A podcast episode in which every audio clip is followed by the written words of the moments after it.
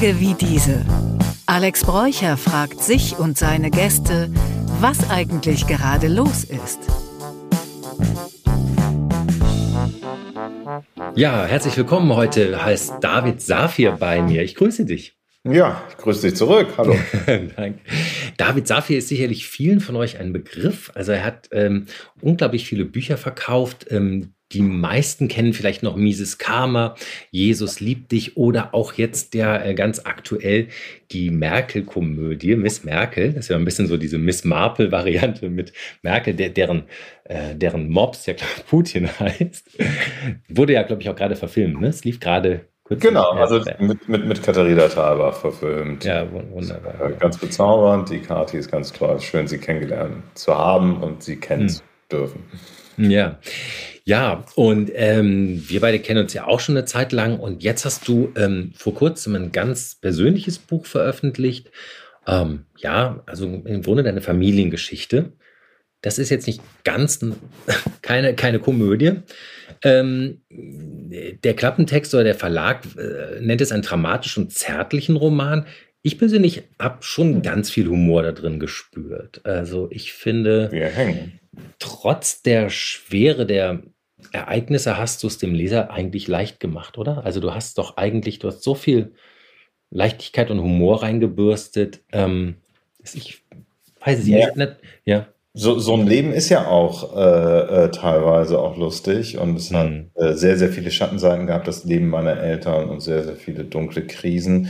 Aber es war ja nicht nur triste.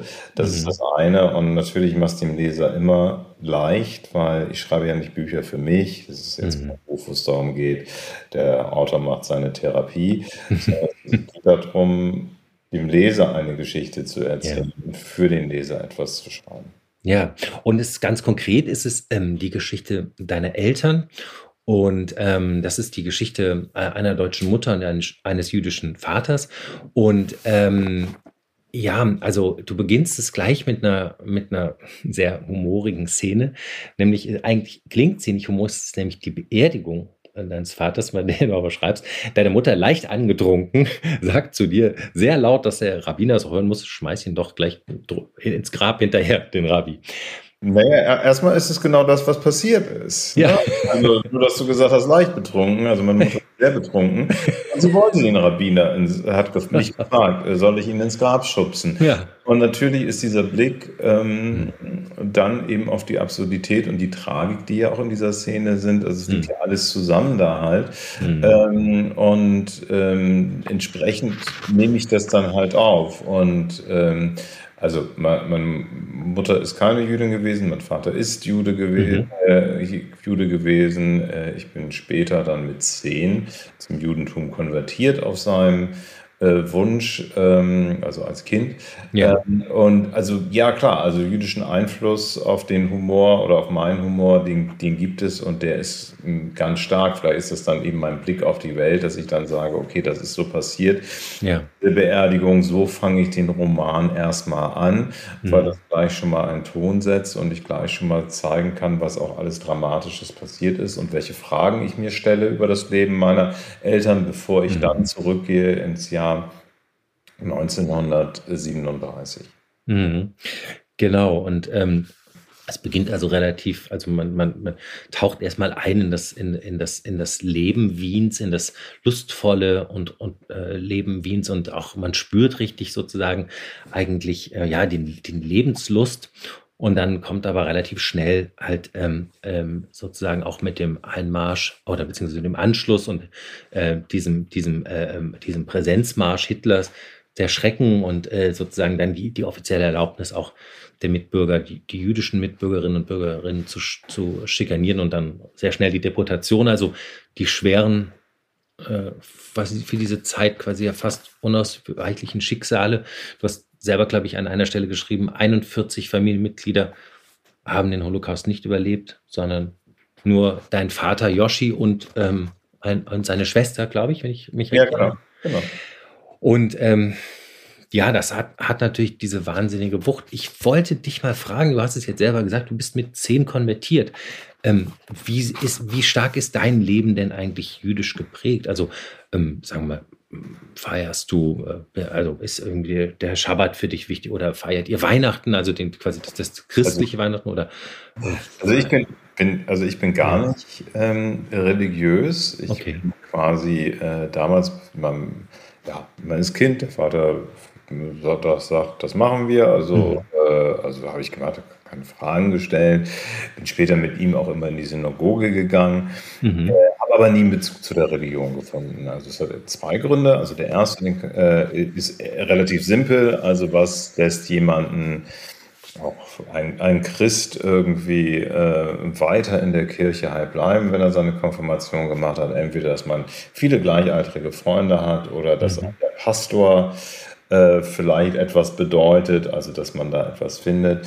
Du musst dir vorstellen, der Gottesdienst ähm, äh, ist auf Hebräisch gewesen. Ich habe ja. Wort verstanden, ähm, weil ich kein Hebräisch kann und das auch nicht äh, gut mit, mit, mit äh, als Teenager dann ja auch nicht lernen wollte. Mhm. Und äh, die Bremer jüdische Gemeinde war damals waren es ungefähr 110 Menschen, von denen gab es noch zwei in meinem Alter. Ja. Ähm, das war jetzt auch nicht gerade der Ort, um Gemeinschaften zu bilden. Ja. Das andere ist ähm, beschreibe ich auch in dem Roman. Ähm, ich habe dann als Zwölfjähriger mal den Rabbiner gefragt, weil das ist der Punkt, über den ich immer nicht hinkomme, wenn es um äh, Gott geht, mhm. ähm, dass ich ähm, den Rabbiner gefragt habe, ähm, wenn es einen Gott gibt, warum hat er denn nichts gegen den Holocaust getan? Ja. Und ähm, der hatte dann nur mich böse angeguckt und hat gesagt, woher willst du denn wissen, dass er nichts getan hat?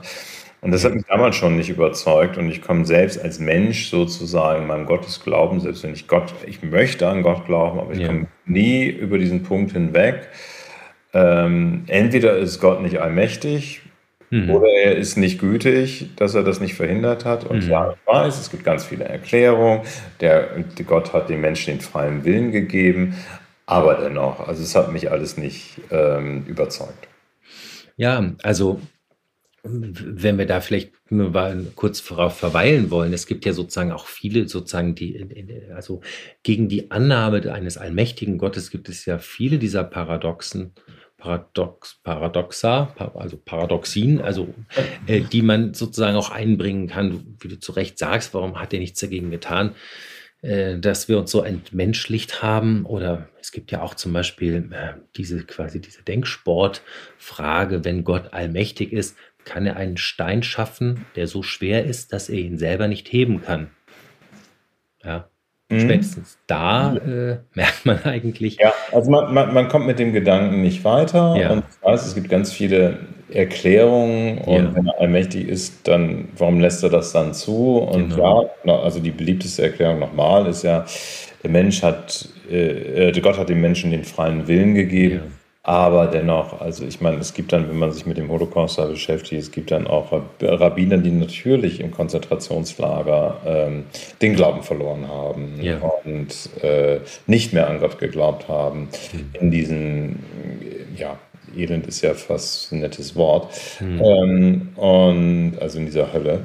Ja. Und ich glaube, ja, das ist für mich sozusagen etwas, äh, so geprägt hat es mich natürlich in dem Sinne, dass es Familiengeschichte ist und ja. auch geprägt natürlich auch in solchen Sachen wie transgenerationalen Trauma und so weiter und so fort. Also ich bin ja quasi erste Generation nach ja äh, dem Holocaust-Überlebenden. Und da kriegt man ja schon einiges mit und das ist normal und das be beschäftigt und ein und äh, prägt mich natürlich auch. Ja, ähm, das wollte ich dich ohnehin fragen. Beim Lesen des Buches habe ich mich gefragt, du kannst die Geschichten ja unmöglich alle sozusagen so von deinen Eltern erfahren haben. Oder hast du? Oder hast du sie einfach sozusagen ausgeschmückt? Also wie wenn man einen Dokumentarfilm sieht, der sozusagen möglicherweise wahrheitlich, aber dann doch sozusagen hm, ja, inhaltlich verlängert wurde? Oder, also, oder hast du es im Grunde so erzählt bekommen und hast es einfach auch nur dialogisiert und in Szenen übertragen? Also äh, es ist ein Roman ähm, ja. aus diesem Grunde, weil man ja nicht alles weiß. Also selbst, also ich ja. fange jetzt mal ganz klein an. Also du weißt vielleicht, vielleicht haben deine Eltern dir erzählt, wie deine, wie sie sich kennengelernt haben, aber du weißt auch nicht genau, an welchem Tag das ist, was die genau da gesagt haben, mhm. welche Worte sie benutzt haben, was sie genau empfunden haben, etc. Mhm. Also kann es alleine schon deswegen nur ein Roman sein, weil schon das, selbst wenn ich alles weiß, ja. ich das nur imaginieren kann. Nun ja. weiß ich aber auch nicht alles. Ich weiß ähm, äh, Dinge, die mein Vater mir erzählt hat, die meine Mutter mir erzählt hat, die Verwandte erzählt haben, äh, also die, die Tante zum Beispiel, ähm, also die Schwester von meinem Vater. Ja. ja. So. Ähm, das sind wenige Sachen, die, die man dann weiß. Dann habe ich angefangen mhm. zu recherchieren. Also mhm. ich weiß, dass mein Vater eben ähm, aus Wien geflohen ist nach Palästina und auch ein Flüchtlingsboot und die letzten Kilometer an Land geschwommen ist ja. und so. Also äh, fange ich an zu recherchieren. Wie sind denn die Menschen damals äh, aus Wien dahin geflohen? Wie ist denn die Route gewesen? Aus mhm. welchen Gründen hätten sie denn an Land schwimmen müssen und wären nicht in der Nacht angelandet, etc. Mhm. So, das heißt, ich nehme mir die Informationen zusammen und nehme die wahrscheinlichste Version. Ja. Mhm. Ähm, also äh, die dann eine Annäherung an die Wirklichkeit nur ja. sagen kann. Nun, was, also wo es um emotionale Wahrheit geht, also dass ich denke, okay, das, dann habe ich das äh, Glück, dass ich ja diese beiden Menschen auch kenne. Ja. Ähm, und mir schon vorstellen kann, ich habe ja jahrzehntelang mit denen zusammengelebt, mir schon vorstellen kann, wie sie wohl früher waren und wie sie damals wohl gedacht hätten und empfunden hätten. Mhm. Das heißt, das probiere ich dann möglichst wahrhaftig ihnen dann in diese Szenen zu bringen. Aber ja. natürlich ist es ein Roman, es kann mhm. keine Dokumentation sein. Mhm. Ähm, und das ist letztendlich selbst jedes Sachbuch ist keine Dokumentation mit so ja, genau. Sagen. Ja, ja. Ja, ja, stimmt. Nein, nein, ich wollte dir ja auch nicht auf den Zahn fühlen. Ich hatte mich. Nein, nein, ich, ich, erkläre, ich erkläre den Prozess. Halt. Ja, richtig. Die Regel ja. ist sozusagen ähm, äh, emotional wahr zu sein, die für den Leser es so aufzubereiten, dass man mit den Menschen mitgehen kann, mhm. empfindet, was sie empfinden haben und miterleben kann, was sie entweder erlebt haben oder höchstwahrscheinlich erlebt haben, so wie ich das jetzt eben erzählt habe mit diesem mhm. Prozess von dieser Flucht. Mhm. Ja, ähm, ich möchte jetzt mal zu dem Teil zurückkommen, der, der, zu dem Nachkriegsteil. Und zwar zu dem, äh, zu dem Aspekt zurück ins Land der Täter. Ähm, das ist ja etwas, ähm, was ja viele was, was viele jüdische Mitbürgerinnen und Mitbürger ja danach als sehr schwierig empfanden und wenige sind ja auch zurückgekehrt, auch aus Misstrauen.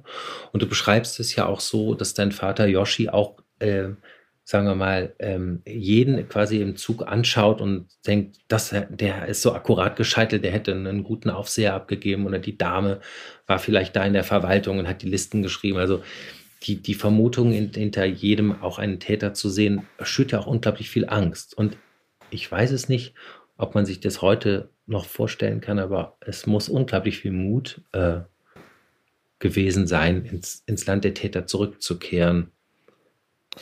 Ja, für meinen Vater ist es ja nochmal spezieller gewesen. Also dieser Roman ist ja auch eine große Liebesgeschichte. Ja, genau. Mein Vater ist ja nicht zurückgekehrt in seine Heimat Wien. Also wie viele, Richtig, also er hat ja nicht angeknüpft, sondern er hat eine 21 Jahre jüngere Frau kennengelernt, meine Mutter. Mhm. Er hat sich in sie verliebt ja. und hat dann gesagt, ich kann mit dieser Frau nicht nach Israel gehen. Ich kann nicht mit einer jungen Deutschen und ihrem, also meine Mutter war damals, wie ich ja eben schon gesagt habe, Witwe und alleinerziehende Mutter, mhm. mit einer jungen Deutschen und ihrer Tochter nach Israel gehen, so kurz nach dem Holocaust. Das würde sie, äh, Ne? Das würde sie ja. nicht ertragen. Ne? Ja. Also habe ich nur die Wahl, zu ihr nach Bremen zu gehen, wenn ich mit ihr zusammenleben möchte. Also er hat, mhm. weil er sie so geliebt hat, dieses überhaupt ist dieses überhaupt nur eingegangen. Also nicht, mhm. weil er gesagt hat, naja, ich möchte wieder in meine alte Heimat zurückkehren. Das wäre ja Wien gewesen. Nein. Ja, das ist richtig, ja. Mhm. Und das ist sozusagen das Große, dass diese beiden Menschen ähm, in diesem Roman, das sind eben zwei Menschen, die ähm, aus Liebe unheimlich viel getan haben füreinander, auch viel geopfert haben, mhm. sehr, sehr ungewöhnlich sind. Also das, was mein Vater gemacht hat, das hat sicherlich äh, zurückzugehen kaum jemand gemacht, dass eine, eins, also eine junge deutsche Witwe äh, in den 60er Jahren sagt, ähm, diesen 21 Jahre älteren Juden, äh, der kein Geld hat und nichts mhm. darstellt, der plötzlich nur mit einem, ja, mit einem Anzug und einer Reiseschreibmaschine bei ihr vor der Tür steht und sagt, ich möchte mit dir zusammenleben, mhm. äh, sagt, ja, das ist eine gute Idee, mit dir möchte ich auch zusammenleben. Also mhm. auch die eine ganz ungewöhnliche Kraft halt hat. Und das ist das äh, Ungewöhnliche an diesen diesen beiden, dass sie aus dieser Liebe dem Schicksal eben was abgerungen haben, also sich vom Schicksal nicht haben unterkriegen lassen zu dieser Zeit. Ja, das stimmt und das ist ja auch eine schöne Szene. Ich nehme mal an, den Ratskeller gab es wirklich, ne, wo die erste Verabredung. Den gibt es immer noch. Ja. Den gibt es immer noch, ja. Wo die erste Verabredung platzt, sie versetzt ihn und ähm, wütend kommt er am nächsten Tag, also sozusagen zurück und äh, äh, sie will sich fast schon verstecken. Dann stellt sie sich ihm und dann bewundert er sozusagen auch ihre Stärke und ihren Widerstandswillen und dann äh, ja bewundert sie sein, seine Spontanität, seine Großzügigkeit, seine Weltgewandtheit und seine Galanz. Also er ist ja offensichtlich auch ein, ne, er, weiß ja auch, wie man mit Frauen umgeht. Ja, der war ein Ladiesman, ja. Er war ein Ladiesman. Pilou und ein Ladiesman und äh, ähm, ja, und das nicht zu knapp, hatte sehr viel Charme. Ja, genau. Und dann äh, verfällt sie diesem Charme auch und da gibt es ja diesen schönen Satz, dann heißt sie äh, am Ende des Abends, wo es schon so ein bisschen gebrickelt hat, sagt sie sich so, sie geht hoch und weiß nicht, ob sie sich wünschen soll, dass sie ihn wieder sieht oder nie wieder sieht. Also sie ist sich der Gefahr schon bewusst und dann, nun ja, ist ja alles äh, sozusagen auch gut gegangen. Schließlich äh, verdankst du ja auch den beiden dein Leben. Und ja, und wie schön, dass du ihn in dieses Denkmal setzt. Ähm, ganz wunderbar. Du äh, schreibst ja ganz am Ende ähm, diesen schönen Satz. Ich hoffe, das darf man jetzt schon sagen, oder? Wenn Klar, natürlich das Buch lesen wollen. Ähm, solange man an jemanden denkt, ist er nicht ganz tot. Und ich denke jeden Tag an meine Eltern. Ja, das tue ich. Das tust du immer noch, ja. Das ist, also ich habe, ja. Hm? Und ähm, also es waren zwei Menschen, ja. die sich aufrichtig bemüht haben, mhm. Die äh, oft gescheitert sind, auch an Schicksal, mhm. Aber es, ähm, ja, also aufrichtig bemüht. Also ich kann denen nicht böse sein, auch wenn hm. viele Sachen nicht so gut gelaufen sind, sondern sie haben alles gegeben und es reicht manchmal eben nicht. Ja. Im, Im Leben, in gewissen Situationen, das Schicksal ist ja auch groß und die schlimmen Sachen, die sie halt erleben. Aber sie haben sich eben aufrichtig bemüht, äh, ja. diesem Leben was abzutrotzen, dieses ja. Leben zu, zu leben und in diesem Leben auch Liebe zu empfinden und zu geben. Und das ja. ist schon beeindruckend. Ja, genau. Und vor allen Dingen in, in, so, in so einer Nachkriegszeit, ähm, wir, wir sprachen über den über das Misstrauen, das man zwangsläufig natürlich äh, haben musste als Jude gegenüber Deutschen. Und trotzdem hat, haben die sich verliebt und äh, haben diese Brücke geschlagen. Also die Liebe hat insofern also ja wirklich also auch ein, eine ganz große zärtliche Liebesgeschichte vor dem Hintergrund dieses Schreckens. Ähm, ich will noch mal kurz zu dem Punkt zurück zurück ins Land der Täter. Da gibt es so ungefähr in der Mitte des Buches eine Passage. Äh, Rosi und Charlie. Ähm, äh, da ähm, ist Yoshi erst ganz entsetzt, dass sie also zurückgehen, äh, in, in, ins, äh, nach Deutschland ziehen. Also und nicht wenigen hieß, heißt es dort, äh, galten äh, Juden, die zurückzogen nach Deutschland als Verräter. Und ähm, dennoch ähm, gibt es dann so einen Dialog, und da heißt es dann, das wird nie wieder geschehen und Yoshi schüttelte den Kopf. Und ähm, glaubst du auch, das ist etwas, was eine Singularität ist, der Holocaust im, in der Geschichte, oder glaubst du, das könnte sich auch wiederholen? Vielleicht nicht in dieser Form, aber in anderer Form. Ja, also Genozide gibt es ja sowieso auf der ganzen Welt. Ja. Und äh, ich bin also da jederzeit von überzeugt, dass sich die Dinge wiederholen können. Hm. Ähm, und ähm, das, das ist einfach so. Alles andere wäre ja auch ähm, verrückt nach, äh, nachzudenken. Also wir sehen ja, was in der Welt los ist. Wir ja. äh, sehen, wie ähm, äh, ja, also Kriege beginnen, mhm. wo Menschen vorher gedacht haben, das kann doch gar nicht sein ähm, wie ähm, in der ganzen Welt Sachen passieren, ob das jetzt die Rohingya sind und so weiter und so mhm. fort. Die industrielle Massentötung ja. äh, in dem Sinne ist tatsächlich singulär, also das muss man dann schon sagen. Also wie der Holocaust abgelaufen ist, ja. was da passiert ist, das ist singulär. Das gab es äh, dann danach in der Form nicht wieder, aber natürlich ist es denkbar, dass wieder Menschen äh, auf, auf sowas kommen, die sagen, äh, diese Minderheit wollen wir umbringen. Wie mhm. gesagt, das passiert ja auch äh, in der Welt und dass man dann plötzlich wieder anfängt, da einen industriellen Komplex draus zu machen. Mhm. Ähm, das ist immer, äh, immer möglich und deswegen halte ich es nicht für ausgeschlossen. Also. Ja, es ist ja leider auch so, es ist leider ja auch, sagen wir mal, die politische Raison der Demagogen, immer sozusagen möglichst ein Feindbild zu bauen, äh, auf das Feindbild alles zu projizieren und äh, dann ja, diesen die Entmenschlichung, ja, die Entmenschlichung ja. des anderen, ja. die das ja alles erst möglich macht, also sozusagen die anderen nicht mehr zum Menschen zu erklären, also zu sagen, okay, die rhetorische Form der normalen Bürger. Was ist ein normaler Bürger? Das bedeutet, ja. die anderen sind anormale Bürger. ähm, ja, ja. sind dann überhaupt noch Bürger? Die sind doch anormal? Sind es so? Also ich meine, mhm. das ist wirklich so eine, so eine fließende rhetorische Runterrutsche mhm. Ins ähm, äh, äh, Menschen zu inhumanisieren. Und in dem Augenblick, wo die anderen enthumanisiert sind, dann ja, das ist auch nicht anders als äh, genau. Ungeziefer zu töten. Also so mhm. mental und äh, klar, also die Rhetorik äh, äh, beginnt in ganz harmlosen Sachen, aber gibt es natürlich auch schon schärfer und in Deutschland ja auch, klar.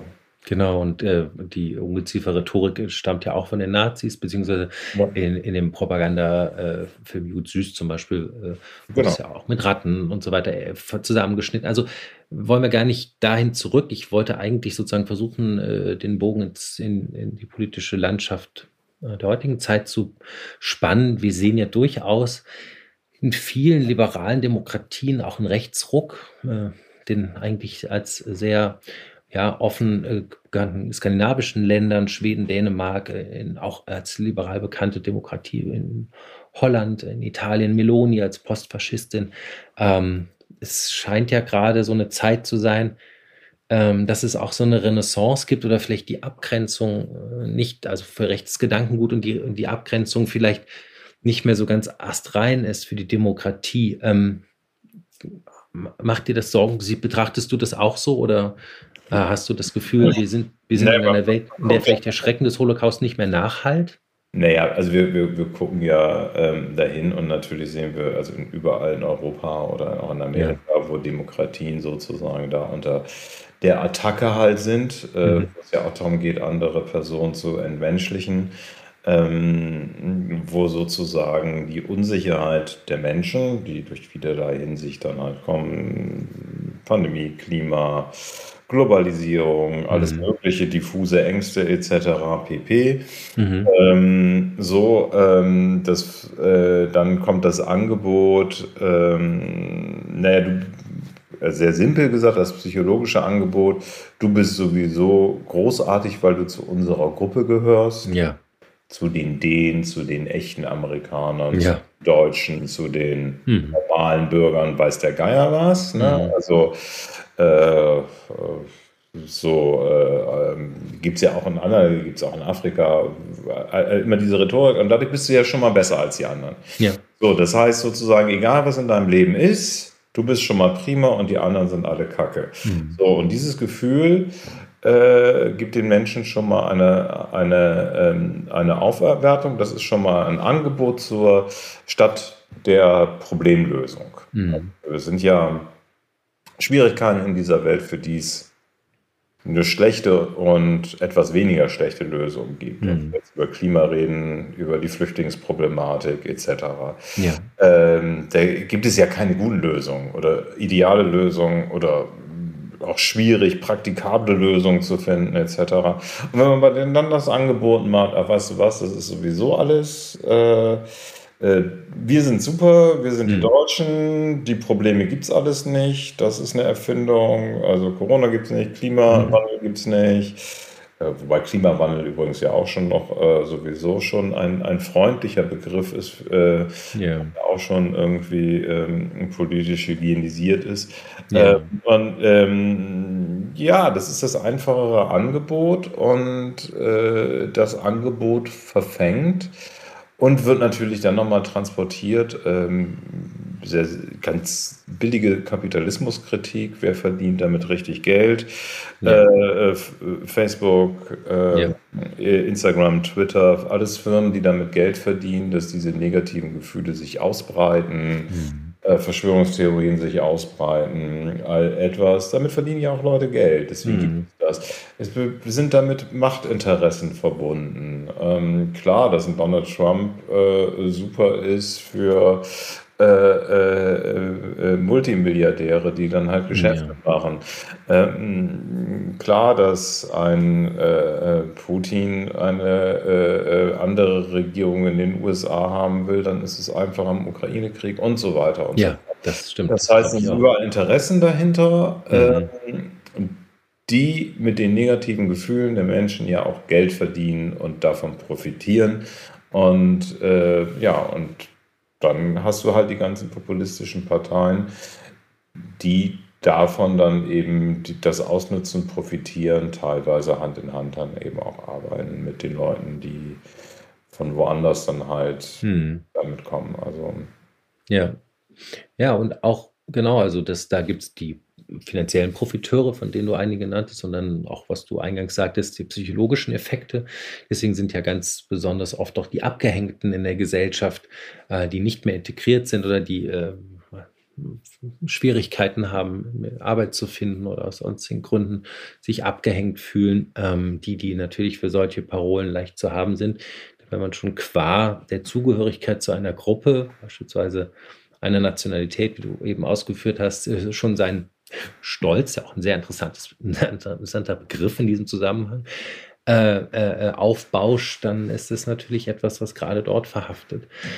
Ähm, es ähm, gibt ja sozusagen auch eine Theorie, dass ähm, es Trollfabriken gibt oder andere Bestrebungen im Internet, auch Verschwörungstheorien, die gerade durch die Verunsicherung von Menschen indem man äh, ihnen alternative Theorien oder Erzählungen vor, aufsetzt, äh, vorsetzt, die gar nicht unbedingt wahr sein müssen, aber sie dadurch so verunsichert in ihrem Glauben, dass man dadurch auch die Demokratie oder das, den Glauben an die Demokratie unheimlich stark unterminiert. Ähm, glaubst du? Ja, also es ist ja sozusagen, das ist ja ähm, hm. Äh, schon etwas, also Steve Bannon, der ja erst Trump beraten hat und eine ähm, ja. rhetorische Ikone da der Rechten ist, der hat das ja auch gesagt. Also sozusagen, ja. das ist ja die Strategie.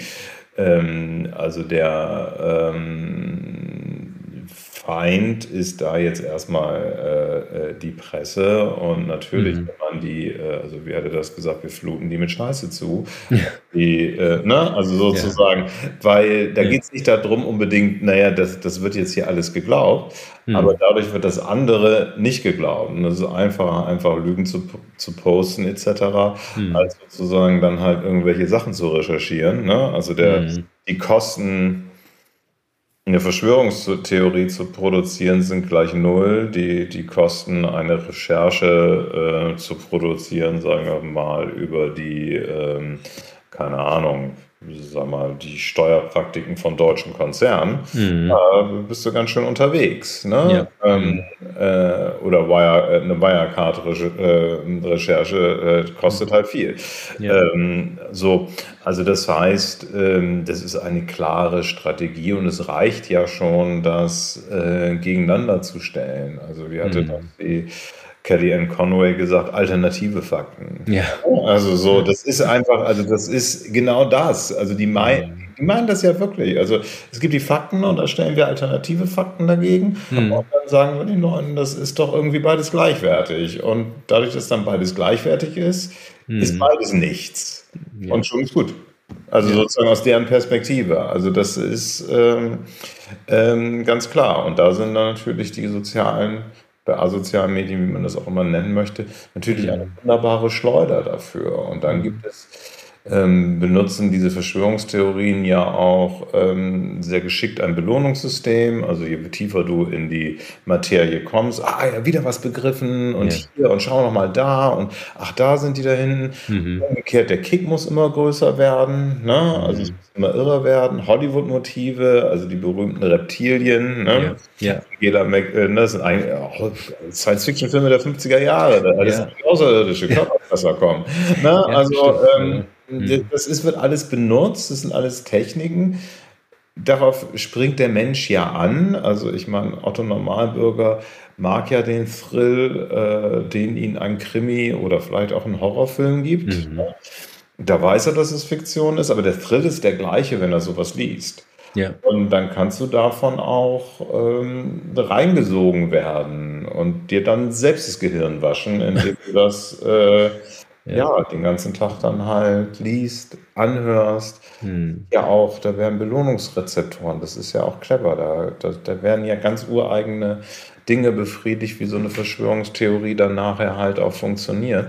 Hm. Und wie gesagt, da gibt es das sind Hollywood-Motive, das ist eben das. Und das Einzige, was einfach fehlt, ist, äh, äh, dass da nicht steht, äh, ich habe mir hier gerade einen Horrorfilm oder einen Krimi angeguckt ja. oder irgendwie sowas, sondern, äh, ach so, das ist alles echt. Wusstest ja, das ist das? die echte Wahrheit, was die ja, Systemmedien mir genau. vorenthalten. Ja. ja, und das sind die alternativen Fakten. Ne? Das mhm. geht dann halt hin bis zu den Echsen äh, äh, People, die Kinder opfern und dazu höchstwahrscheinlich noch eine Wärmepumpe laufen lassen.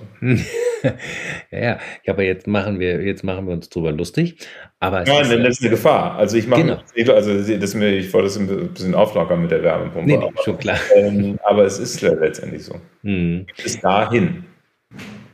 Ja, genau. Aber das ist genau das Ding, dass man uns langsam nicht mehr unter Kontrolle hat. Und jetzt äh, haben wir auch noch künstliche Intelligenz, die quasi am Fließband, ohne schlafen zu müssen, im ganz großen Maße ja auch alternative Fakten oder einfach. Hm, ja, alternative Videos, also wir werden genau. das bald sehen. Also sozusagen, dass äh, genau. du eigentlich gar nichts mehr also in absehbarer Zukunft wirst du erstmal allem misstrauen, wenn du nicht ganz doof bist. Also genau. wenn du ein Video Deep, siehst, Deepfakes, ne, äh, dass einer was gesagt hat, dann glaubst du es erstmal nicht. Ne? Mhm. Also mit Audio funktioniert das ja sowieso schon perfekt. Ja. Ähm, mit Videos wird das dann auch funktionieren. Dann können andere auch, also der Donald sagt dann immer Fake News, dann kann er sagen Fake Videos, ne? habe ich gar mhm. nicht gesagt, wenn ihm etwas nicht passt, was er gesagt hat.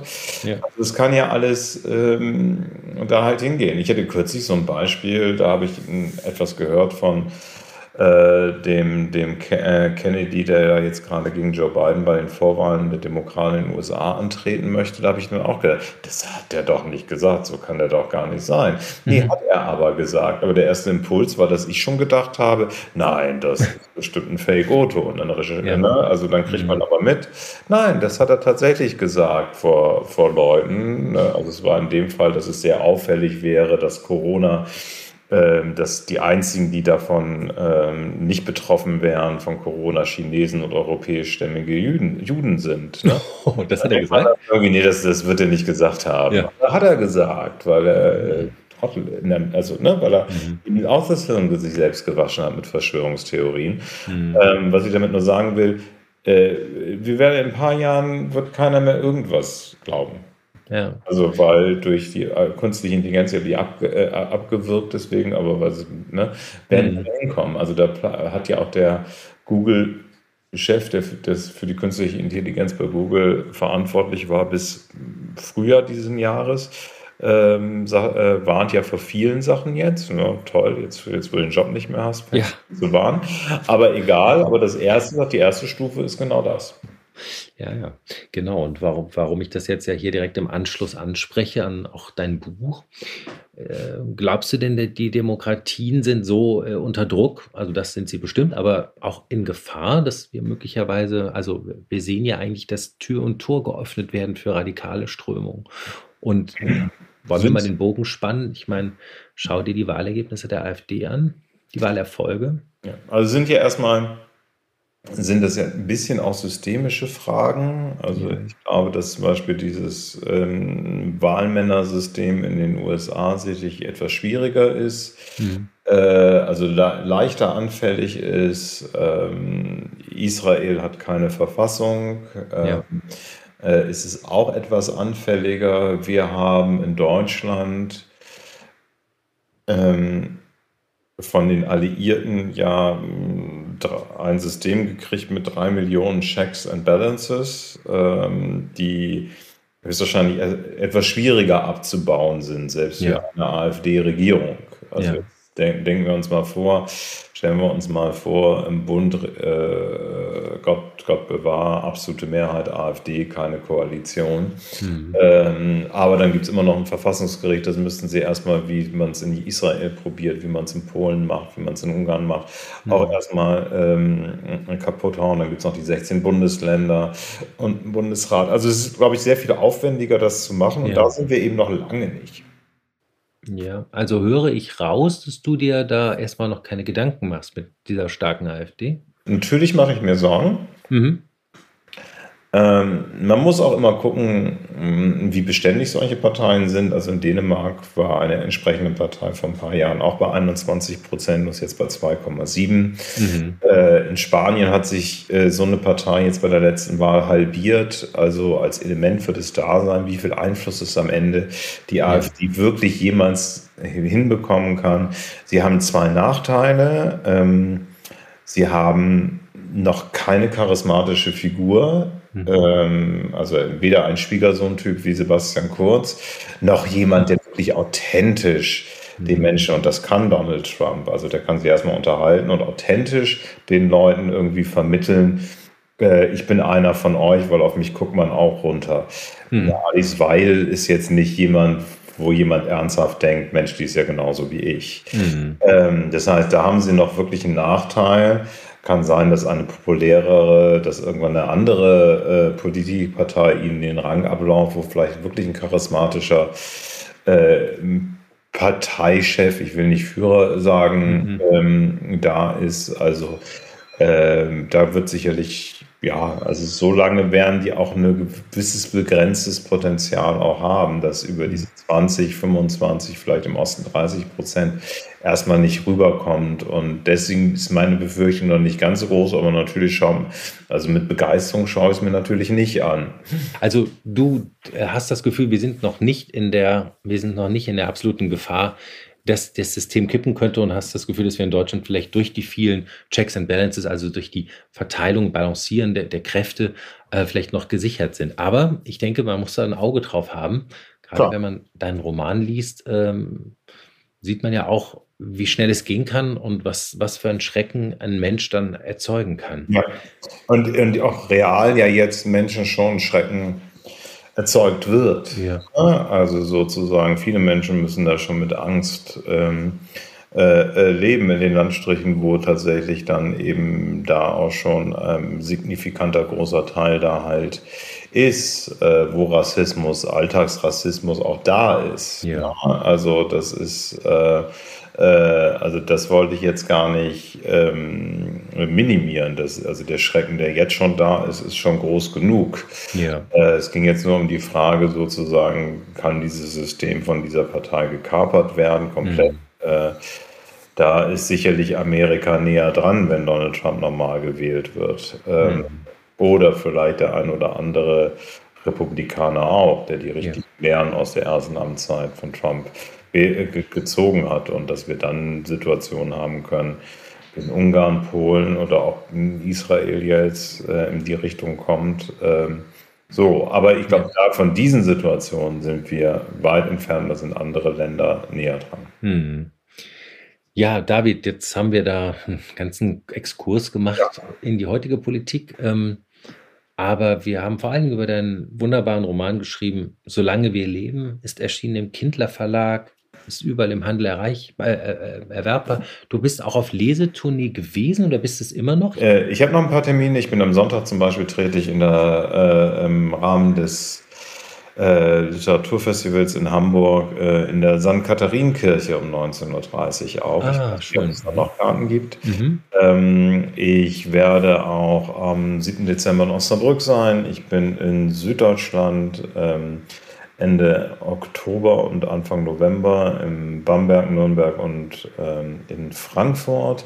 Ja. Und dann werde ich noch einmal im Februar in Hildesheim sein zu diesem Buch und dann kommt ja auch irgendwann das nächste Buch. Also dann Ja. ist quasi mit so lange wir leben abgeschlossen. Das Buch ist weiterhin im Handel erhältlich, im Kindler Verlag erschienen und äh, der Vielschreiber David Safir hat schon das neue Buch auf dem Tisch und hat sich freundlicherweise für uns heute Zeit genommen. Und ich danke dir ganz herzlich für das tolle Gespräch und die Einblicke in die Hintergründe des Buches und auch natürlich in unsere politische Diskussion. Vielen Dank. Ja, danke dir. Sehr nett von dir. Danke. Danke. Tschüss. Tschüss. Tage wie diese. Alex Bräucher fragt sich und seine Gäste, was eigentlich gerade los ist. Eine Produktion von M hoch 2.